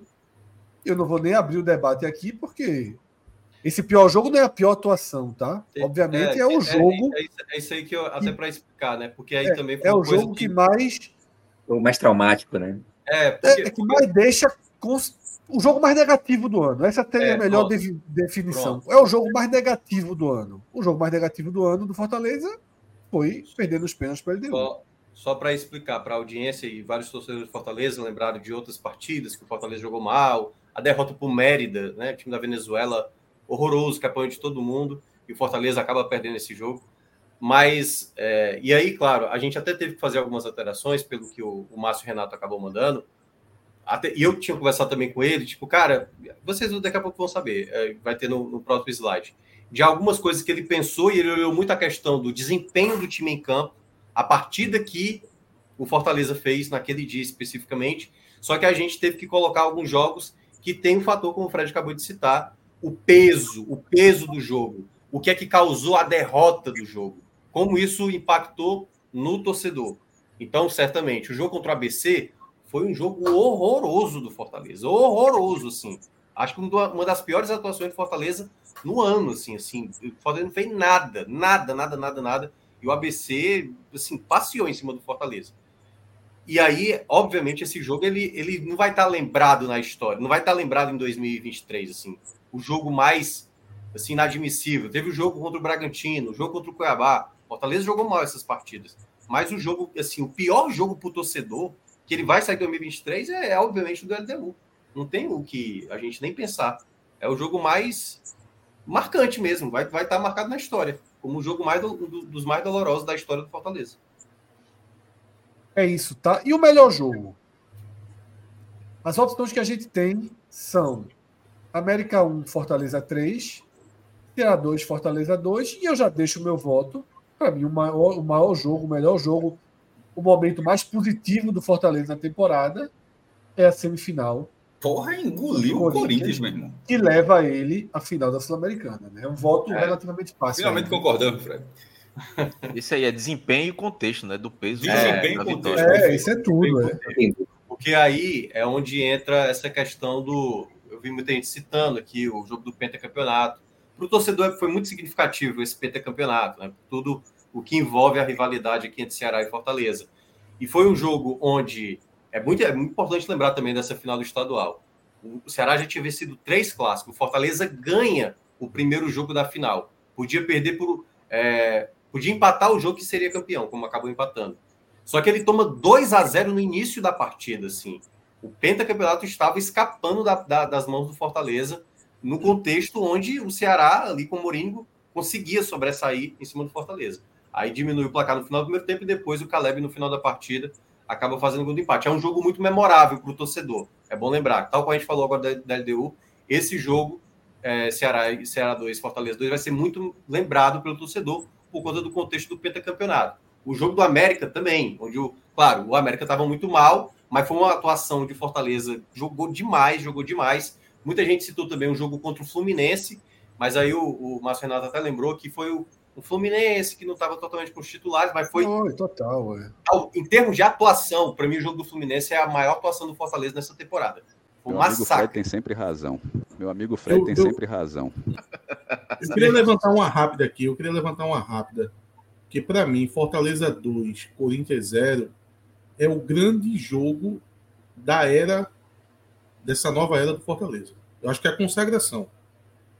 É o jogo onde de novo, né? O Brasil todo parou para ver uma semifinal de, de Copa Sul-Americana e eu acho que o Brasil olhou e fez, porra, esse aí é o novo Fortaleza. Acho Esse é um ponto importante. E dos, jogos, dos grandes jogos do Fortaleza, é esse foi o jogo da de, de, TV aberta, né? Por exemplo, a classificação da Libertadores, aquele jogo era, era, era TV fechada e tal. Esse, esse jogo realmente, naquele momento, era o jogo que o Brasil estava assistindo. O pessoal do chat lembrou um jogo bem importante também, que é ganhar do São Lourenço dentro de Buenos Aires, né? Esse eu acho que seria para colocar ele no pódio, mas não é, é maior do que esse. Foi a primeira vitória, a primeira vitória do Fortaleza na Argentina. Um jogo muito duro para o Fortaleza. Assim, o Fortaleza ali quatro ataques, fez três gols, eu acho mais ou menos assim, pouco atacou, mas foi muito eficiente. Eu acho que vale no lugar do América, tá? Pode ser também. Mas é porque era um jogo de primeira fase, entendeu? Assim, mas aí, mas, mas aí tem um contexto. É ganhar do São Lourenço, do São Lourenço na Argentina, sendo a primeira vez que ganha. O São Lourenço estava muito é, bem. Eu acho, eu acho. A gente pode, pode a gente pode fazer essa. Mas é, mas é porque na prática. Para os danais da história, para os danais da história. Vai perder, né? Você pode colocar qualquer jogo ali no lugar do América que assim vai perder. Não, é só para é compor o pódio. É ali. Danais da história, danais da história. Ah. Mas, e aí, só queria falar rapidinho desse jogo, ainda mais, porque ainda é mais representativo, e para mim tem que receber o selo também, né? Obviamente, é, do melhor do Nordeste, né? Que vai estar concorrendo. Vai estar, por, todo esse, é, por todo esse contexto, né? Que era um jogo que aí, eu, a última vez que eu lembro assim, do, do clube nordestino, com todo mundo olhando para esse clube nordestino, foi realmente a final da Copa do Brasil. Teve o contexto, claro, da final, mas nesse jogo do Corinthians, e deu para ver, e assim, o jogo foi no Castelão o contexto do Fortaleza, a cidade na, naquele momento, com exceção da torcida do Ceará, era realmente respirando essa semifinal. Então foi um jogo muito memorável, com toda a festa que a torcida do Fortaleza costuma fazer. E, né, assim, mesmo o Corinthians muito mal, tem esse significado, né? De você mostrar, hoje eu sou melhor do que o Corinthians. Hoje eu consigo ser melhor e chegar numa final de Sul-Americana. E não é nada demais. Nacionalmente, muita gente olhou. É isso mesmo. O Corinthians não é melhor do que o Fortaleza. O Fortaleza merece chegar nessa final. Então, para mim, esse jogo é muito simbólico para representar como o melhor da, da temporada. Ô, Fred, eu sugiro, vai... eu sugiro os dois. Vou colocar no, no, do Nordeste. O outro também, o do, da derrota. Não, a gente vai porque, na verdade, já está pronto hoje. Hoje eu já meio que antecipei. Então, nem tô colocando. O mapinha era para eu lembrar, tá? O mapinha era para que eu mesmo lembrasse para fazer. Hoje já está feito. Né? Só não tá feito um que eu tô fazendo aqui. Ou seja, a gente tá votando aqui, mas já, tô, já tá tudo decidido, né, Fred? Não. Manipulado aí. Acaba de descobrir, ó. Por exemplo, o maior acerto não tá pronto. Por exemplo, o maior acerto não tá pronto. Mas o melhor jogador, eu coloquei Caio Alexandre lá.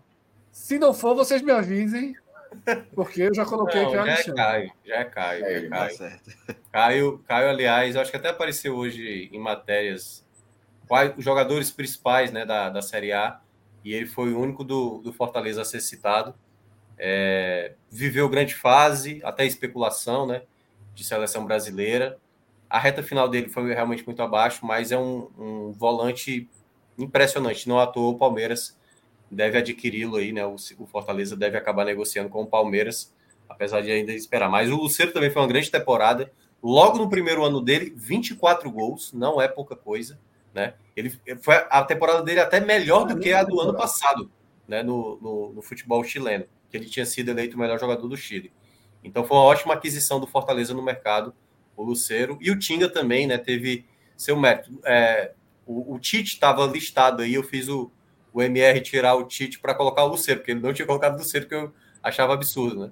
Mas o Tite também fez uma temporada muito boa, não se esperava tanto dele. A temporada passada foi muito ruim, mas o Caio é indiscutível. Indiscutível, assim, é. o melhor jogador de longe do Fortaleza. Eu, eu discordaria de você e Márcio na questão de Tinga. Tinga tem um simbolismo aí, tem um, um, Mas eu não acho que Tinga. É esteja mantendo o melhor nível, não. Tá? É... Eu mim que o sucesso do Fortaleza é Voivoda e Tinga. No dia que os dois sair, Fortaleza se acaba. Não, Voivoda é foda. O pior jogador, Thiago Minhoca. Nenhum deles, por exemplo, para vocês que acham que eu já escolhi, nenhum deles está na lista dos piores, porque se o Santa Cruz é café com leite, o Fortaleza é o oposto, né? Então... É, esse é, esses três faria do Santa Cruz um time candidatíssimo no Pernambucano de 2024. Tiago Minhoca. Tobias, Cara, Benevenuto. Benevenuto. Benevenuto. Olha, o que teve de possibilidade para a gente colocar o Pedro Augusto aí no pior jogador, mas é aí você. Porque é assim. Vilão, né? é vilão, vamos lá, é o, é, é o, grande vilão. Vamos lá, é o grande vilão da temporada. É o vilão do Nordeste é, temporada. Porque assim. Mas não pior, é o pior jogador. O pior jogador não é o pior jogador, certo? Deixando muito claro isso. Ele foi o jogador mais danoso do Nordeste, se você olha na perspectiva de atrapalhar uma equipe nessa temporada, né? É, mas, assim, a gente tem que olhar os jogadores que foram mal mesmo, assim, jogadores que atrapalharam em várias partidas que foram muito mal. Então, o Tobias Figueiredo foi uma aquisição que deu muito errado, muito errado. Dois gols contras, assim, absurdo que o Tobias Figueiredo fez. É, um jogador que com várias é, é, qualidades técnicas assim bem abaixo. O Zanocelo que chegou com uma pompa muito grande assim de expectativa e foi uma grande decepção também, né? Assim se imaginava que, né, por jogar no Santos, jogou seleção de base, pudesse ali ganhar o espaço e foi muito abaixo, muito abaixo. E o Benevenuto que desde o ano passado não vem bem e assim, se te... olha, perceba, o Fortaleza tem dois zagueiros aí nesse pior jogador. E poderia, teve momentos que o Brits nessa reta final foi muito mal, muito mal. Eu, para mim, eu fico com o Tobias Figueiredo, porque além da. Foi uma contratação que deu muito errado, para mim representa aquilo que foi pior do Fortaleza, que foi o sistema defensivo. Então, para mim, assim, o Tobias Figueiredo foi muito mal. Nos jogos que ele foi acionado, talvez o jogo do Grêmio é que ele conseguiu se sair razoavelmente ali. Os, os outros jogos que ele jogou, não, até não dá nem para entender porque que ele tinha mais espaço, por exemplo, do que o Bernardo Chapo, né, que veio do Ituano e não ganhou um minuto sequer com o Voivoda. Mas escolhas do treinador que certamente sabe mais qual é o pior jogador. Ô, Mioca, a gente já introduziu o assunto, Pedro Augusto, e eu estava esperando, quando veio a lista do maior erro do Nordeste, eu estava esperando o erro de Pedro Augusto. Tipo, cobrar talvez, o pênalti errado. Talvez né? não tenha lembrado. É, de uma certa eu forma. Gostei tá- muito, tá ali, eu né? gostei muito. É, tá eu gostei na, muito tá da forma. Com, é, exatamente. Eu gostei muito da forma com que você e Márcio trataram o tema. Porque, de fato, a escolha do jogador da ação do pênalti contra o LDU foi absurda. Porque Silvio Romero, que já tinha perdido pênalti no ano, foi lá bater. Né? E o próprio. Pedro Augusto sobrou para ele a bomba da decisão. Né? Então, é, é, eu gostei. Não sei se todos vão concordar, a gente pode mexer. Tá? Se vocês acham que o fato de Pedro Augusto errar o pênalti, o tiro livre, o pênalti, é o maior erro, é o maior erro, a gente mexe. Mas eu gostei da forma com que Minhoca e Márcio Renato eles agruparam. O homem aí, ó. Já tá no, no chat aí. Forçaram um pouco aí para poder botar três, não foi? Porque tem uns aí que. Porra, no Náutico eles estavam uns 20. Fortaleza não, esporte, Eu já acho que. Eu continuo achando que a categoria no final devia ser toda do esporte, para você ter ideia. Seria muito mais. Essa é... falta de maturidade aí, porra. É, é porque isso, isso foi um problema, Atos, muitas vezes no Fortaleza durante o jogo, assim, de não entender. O Fortaleza, principalmente nessa reta final, nos 10 jogos, né? Assim, era impressionante, assim. Abriu o placar contra o, Botafogo, não jogou nada naquele jogo, nada. E o Botafogo conseguiu um empate duas vezes. Assim, impressionante. Contra o Palmeiras, um jogador a mais, o Fortaleza conseguiu levar o empate com um jogador a mais, levar dois gols, assim, assim conseguiu fazer o 2 a 1 um, ainda tomou. Contra o Bragantino tinha dois jogadores a mais e quase deixou escapar a vitória, assim. Então essa, essa falta de maturidade do, dos atletas em campo Deu para ver. O, por exemplo, quando o Fortaleza cai para o Cerro Portenho, na terceira fase da, da, da Libertadores, ali deu para ver claramente que o, o, o, Cerro Portenho era um time mais cascudo, é tipo, vivido de Libertadores, a gente sabe disso. Não à toa, o Fortaleza deu um trevo ali, os, o pênalti perdido, os gols perdidos e tal. Então deu para ver claramente que o Fortaleza não tinha a maturidade necessária, mesmo tendo jogadores experientes, não conseguiu ser o time ir além, assim, né? A, a saber entender o contexto de jogar certas partidas. Fortaleza até foi muito bem displicente quanto a isso. A janela de reforço do segundo, eu acho que aí eu vi, eu vi o que o, o Márcio colocou. Isso eu senti que foi realmente um sentimento negativo da torcida, a, a segunda janela. E é muito importante destacar isso, que eu falei isso aqui da outra vez. A janela de 2022, que foi muito, muito acertada, ela não pode ser um fantasma para o Fortaleza daqui para frente. Não é porque deu certo em 2022 várias contratações que agora todo ano tem que ser a, a de 2022, assim, porque senão aí, né, não é uma equação tão simples porque 2022 é um contexto diferente. Total, total, você, total. Quando você está na zona de rebaixamento, ganhar por 1 a 0 jogando feio, todo mundo está vibrando, meu amigo. todo mundo tá achando lindo. Agora, quando você tá ali na sexta colocação e o time que já estava formado, a segunda janela, ela não causa nenhum impacto efetivo para chegar. O Marinho, ele chega, ele até consegue jogar muito bem, é importantíssimo o Marinho para aquele jogo do Libertar, a classificação, mas eu acho que o maior erro realmente acaba sendo essa escolha que o. E aí é bom lembrar, eu acabei de citar o jogo do Libertar. Ele fez isso no jogo do Libertar. Ele sacou jogadores que seriam cobradores de pênaltis para ganhar o jogo no tempo normal e deu certo. O Marinho fez o gol da classificação nas oitavas. Eu acho que foi um erro do Voivoda não perceber dessa possibilidade, tirando principalmente o seu melhor batedor, o Lucero, né, que poderia estar desgastado e tal, mas assim, o Fortaleza já tinha perdido pênaltis demais durante a, temporada para abrir mão de alguns jogadores importantes é. para uma disputa de pênaltis. Deixa eu fazer uma pergunta, tá? É... A gente vai então, que, que essa escolha é óbvia, não vou nem abrir muito para o debate. Mas a gente vai dessa forma, a gente não vai nas costas de Pedro Augusto, não, né? A gente vai na escolha dos bastidores, que eu acho que é. foi muito bem amarrado. É. Concorda? Na minha avaliação é exatamente Concordo. isso. É, Pedro Augusto acaba aparecendo como uma consequência do, do, do caso. Né? Mais um aí, né? Estamos tirando do menino a responsabilidade aí. Não, a, a, ele pode vai carregar até no final. Inteira, tá? É, mas pode aparecer no final. Esse, esse erro ele, ele, vai, é. ele vai estar presente na votação. Último ponto que a gente analisa antes de abrir o programa oficial dos melhores e piores do Nordeste na temporada. Qual o maior acerto de um clube que acerta muito? Tá? O elenco mais robusto já desde o começo do ano. A estabilidade de Voivoda, que para mim aí eu vou até dizer que, pô, Voivoda merece todos os prêmios, mas a estabilidade dele é nem é um acerto, era uma obrigação esse ano. E priorizar a Sul-Americana. Não, é hein, Fred? Elenco. Como?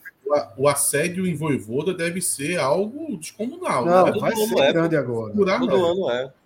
Não tem grandes, não tem grandes. O acerto em Voivoda é enorme. Mas o contrato já estava assinado, é já está dois anos assim, mas assim o elenco robusto já na largada do ano é foda. Há quanto tempo a gente brincar? Só o, o time reserva é, é foda. Estaria no G4 da segunda divisão. Eu acabei de falar, até brincando, mas era, tinha um fundo de verdade. Esses três jogadores fariam do Santa Cruz um time bem competitivo. Na, do, o Santa pode até mudar um time competitivo, mas certamente com esses três seria mais. No Pernambucano ano que vem. E a gente está colocando três, seriam três dos piores do Fortaleza na temporada. Mas que seria um bom, bom, bom reforço para a temporada seguinte para outra, outras equipes.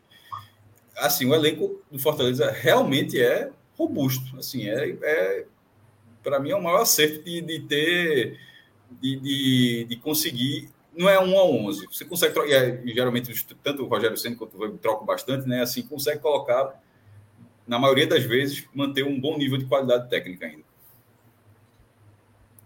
Minhoca, vai na elenco é. mais robusto, vai na priorização sul-americana. Eu, eu, vou, eu, vou, eu vou seguir nessa que Cássio mencionou, mas eu só queria deixar pontuar essa questão do, dessa prioridade né, para a Sul-Americana investir em logística. Isso aí foi um dos pontos, aliás, que fez com que o Voivoda. Eu gosto, eu gosto desse voto. É, é, até fazer um contrato de dois anos. Né? Fortaleza priorizou, decidiu certas escolhas, e naquele momento ali, quando teve a, a final da Sul-Americana, o Fortaleza fez numa sequência, acho que de sete partidas ou seis partidas, cinco ou seis jogos, assim, algo. Foi, foi para enfrentar o, o Vasco, para depois enfrentar o Bahia em Salvador, aí depois viajou para o Uruguai, voltou, enfrentou o Atlético Mineiro fora, enfrentou o Cuiabá fora, só teve o Flamengo nesse meio aí, dentro de casa, então assim, ficou pesado. E não à toa, a gente está falando da equipe que mais viajou no Brasil, entendeu?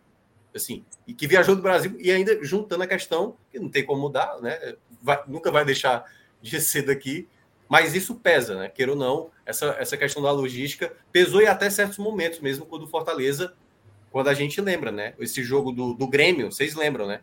Onde o Fortaleza estava priorizando Sul-Americana e o time reserva quase, assim, até jogou melhor do que o Grêmio, claramente, né? E, e eu acho que realmente o elenco mais robusto foi um grande acerto do Fortaleza. Algumas contratações sofreram ali em algum momento, alguns jogadores importantes oscilaram, mas é normal. E é normal de uma equipe que está entregando muito.